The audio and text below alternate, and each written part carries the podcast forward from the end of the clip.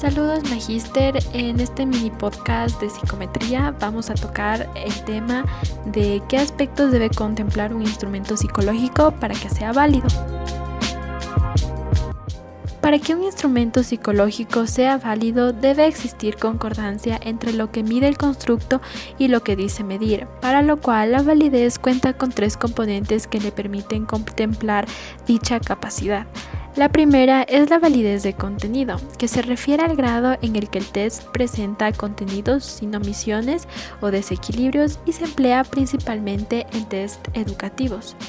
Para cuantificarla se aplican dos procedimientos que son el cálculo descriptivo y el índice de validez de contenidos.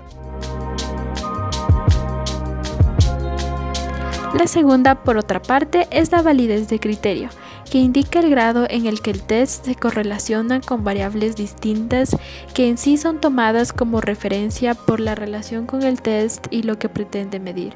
Es muy importante mencionar que aquí existen dos clases de validez subyacentes y son la validez externa e interna y la validez concurrente y predictiva que vamos a ver a continuación.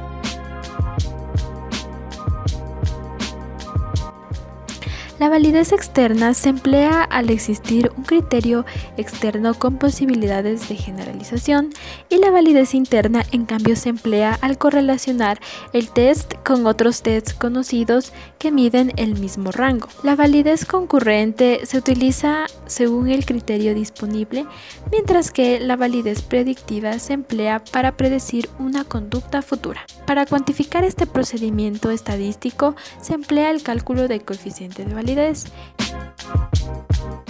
y finalmente, el tercer componente es la validez del constructo que se centra en el grado que tiene el instrumento para con la hipótesis que se desea medir. Debido a que en este punto nos estamos refiriendo a conceptos psicológicos inobservables, su determinación está sujeta a varios posibles métodos de obtención, tales como los métodos de correlación, análisis factorial de test, análisis de las diferencias individuales que propone un manifiesto en un test, análisis de los cambios en las diferencias individuales y el análisis lógico de los elementos del test.